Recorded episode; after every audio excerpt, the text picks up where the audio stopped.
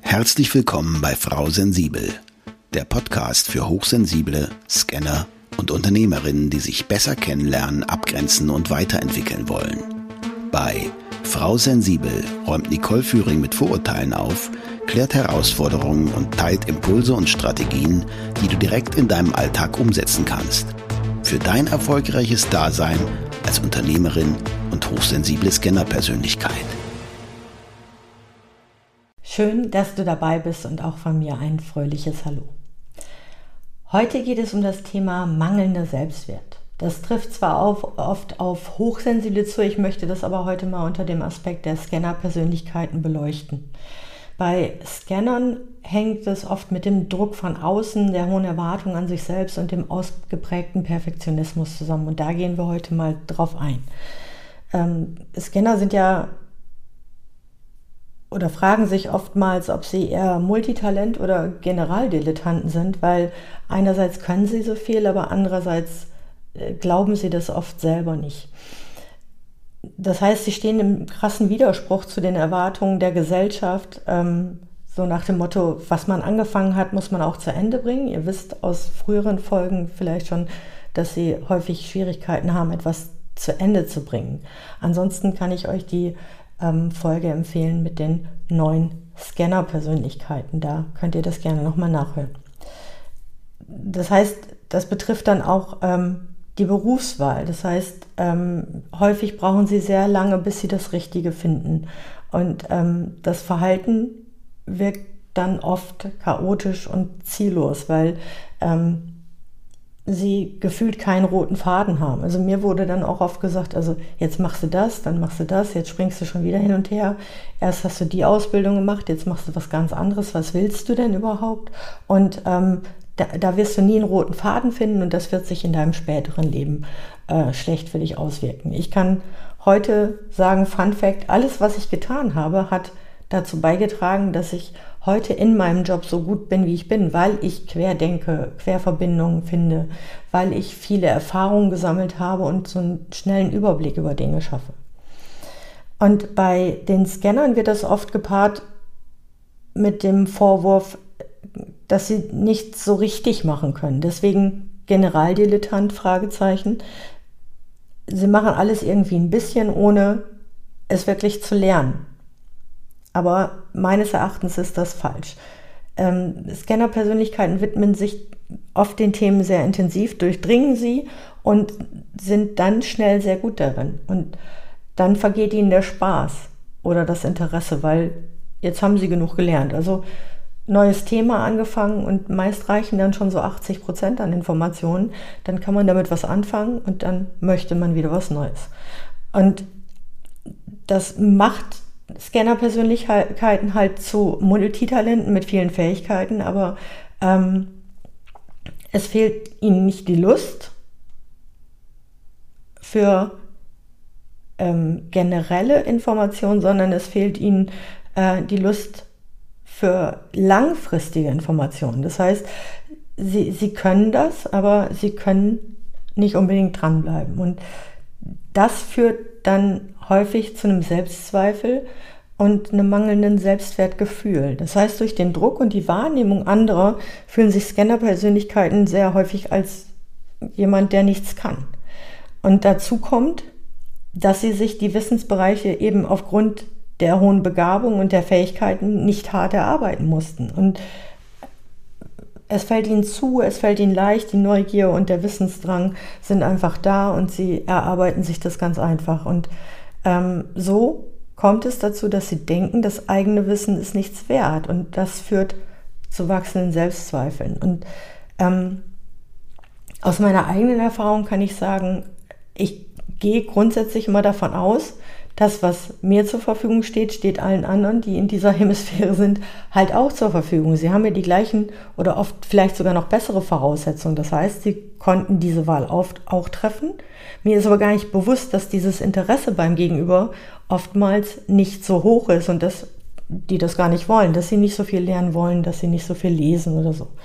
Und diese, diese Selbstzweifel ähm, und dieses sich für wenig wert fühlen, das ist ähm, quasi die falsche Einstellung. Das heißt, Ähm, ich bin oft davon ausgegangen, dass wenn ich nicht hart arbeite, wenn nicht Blut, Schweiß und Tränen äh, äh, flossen, dann ist es wertlos. Also es muss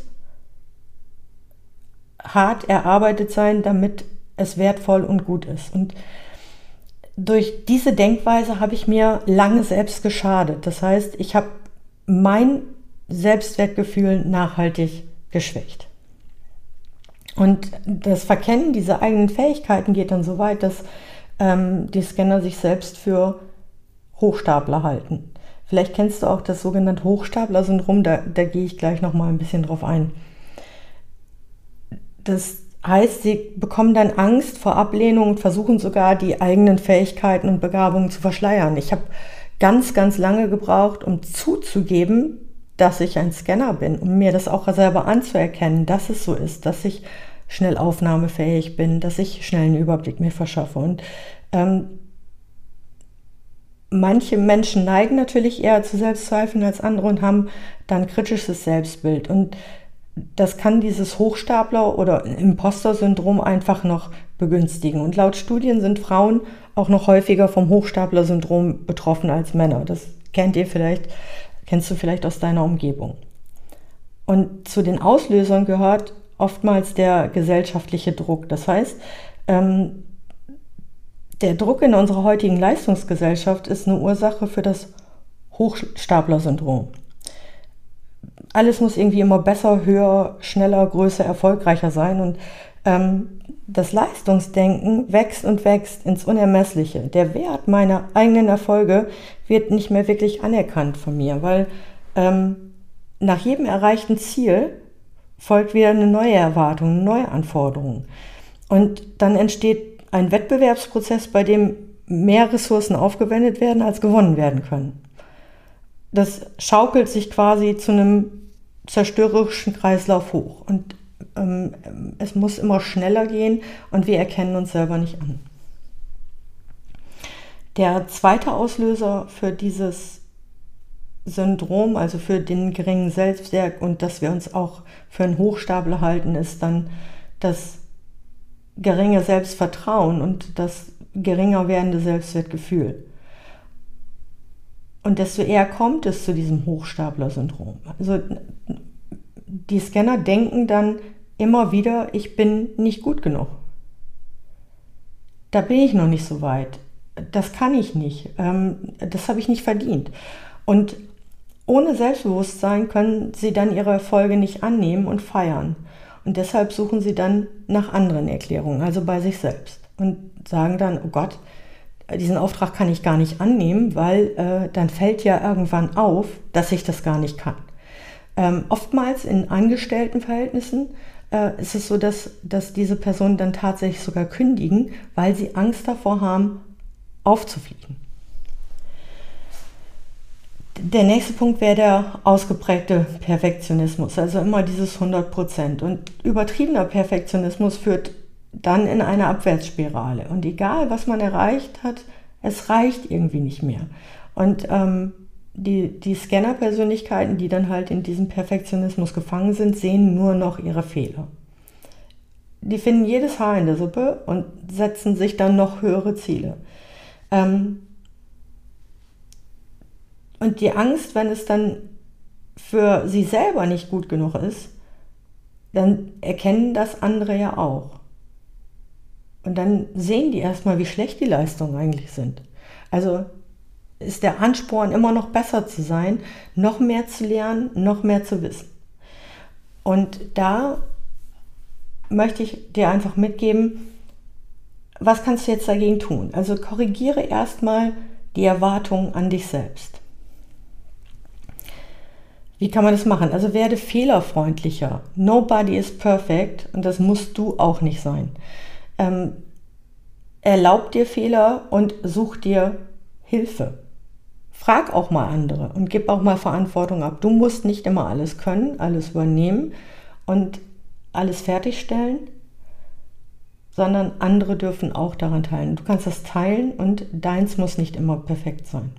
Und äh, mir hilft da immer das Parkinson'sche Gesetz. Also ich schaffe alles in der Zeit, die mir zur Verfügung steht Und äh, in dem Moment ist done better than perfect. Also wenn es getan ist, ist es besser, also erledigt, als wenn es perfekt ist. Also du musst nicht perfekt sein, sei fehlerfreundlich mit dir selber. Tipp Nummer zwei, schreib ein Erfolgstagebuch. Damit du die Anerkennung für dich selber finden kannst und damit du weißt, was du wirklich kannst, schreib ein Erfolgstagebuch, vielleicht abends mal, was hast du heute erreicht, was hast du heute geschafft, was konntest du erledigen oder ähm, welche Teilziele hast du auch erreicht. Und das kannst du dir dann bei Bedarf immer wieder durchlesen. Und das kann ich dir auch empfehlen, immer mal wieder zu gucken, was habe ich denn alles schon erreicht. Und dann sei stolz auf dich und das Erreichte und erkenne deine Fähigkeiten an.